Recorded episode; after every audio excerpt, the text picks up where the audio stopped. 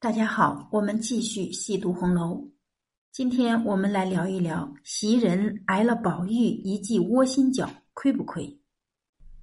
凡是读过《红楼梦》的人都知道，贾宝玉是最懂得做羊脂粉的。在《红楼梦》第二回，冷子兴演说荣国府时，就说起了贾宝玉说过的一段话：“女儿是水做的骨肉，男人是泥做的骨肉。我见了女儿，便觉得清爽。”见了男子，便觉得臭气灼人。贾宝玉对女儿，无论是身份高低贵贱，皆是一视同仁的。他会为麝月碧头，会为讨晴雯开心，情愿将柜中的扇子与他撕得稀碎。他会心疼平儿夹在凤姐和贾琏之间艰难生存，并以为其礼装一次为幸事。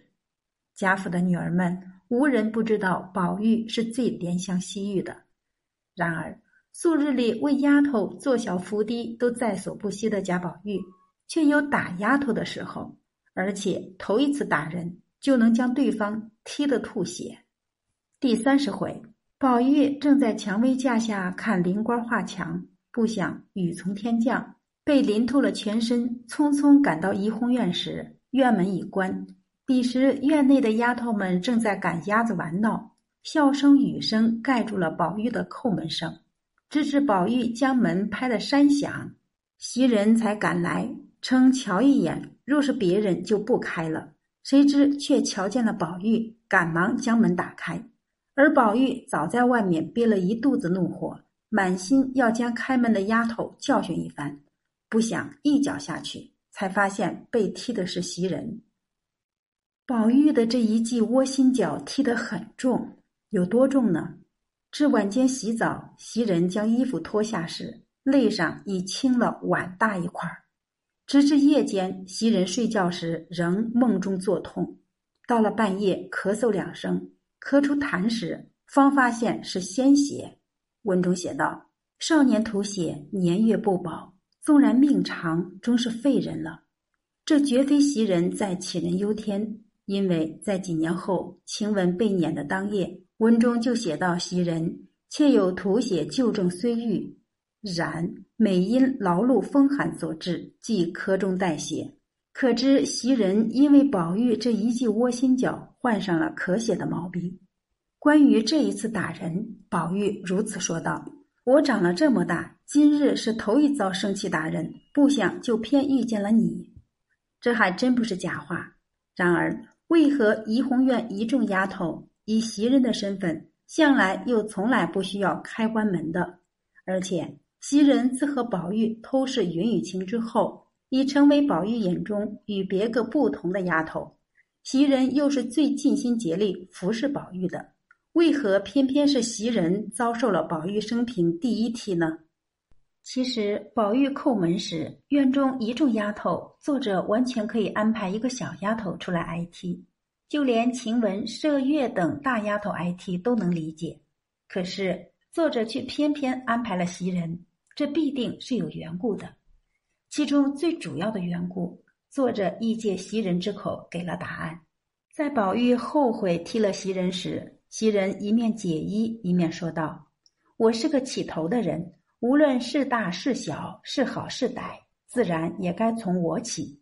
但只是别说打了我。”明儿顺手也打起别人来，在这段话中，袭人说到的“我是个起头的人，无论是大是小，是好是歹，自然也该从我起。”除了解释关门赶鸭子的事，责任在于自己，还有更深的一层意思，那就是他和宝玉的风月情事。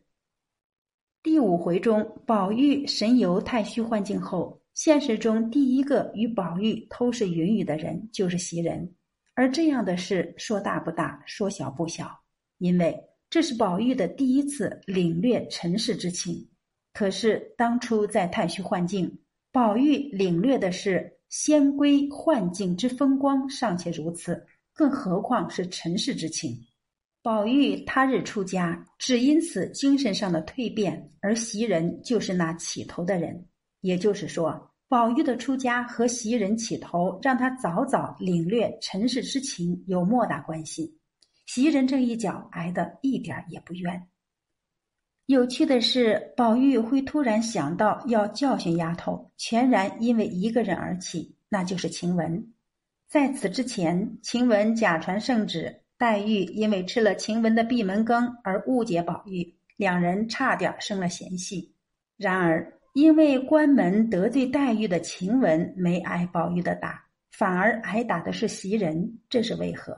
只能有一种解释。那就是宝玉和黛玉后来没能在一起，与袭人从中作梗不无关系。事实证明，袭人后来确实暗中重伤了黛玉，其在王夫人面前暗示宝玉和黛玉有不才之事，并建议让宝玉搬出园子，这都是针对黛玉而为。王夫人亦深以为然，所以。宝玉的这一记窝心脚，是作者在替宝玉惩罚袭人罢了。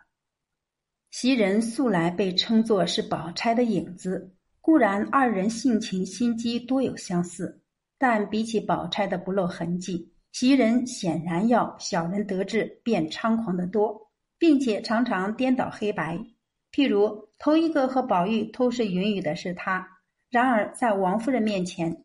却能脸不红心不跳的污蔑黛玉，而被王夫人提拔后，袭人更是常常得意忘形，人前人后将自己和宝玉称呼我们，与其他丫头划开界限。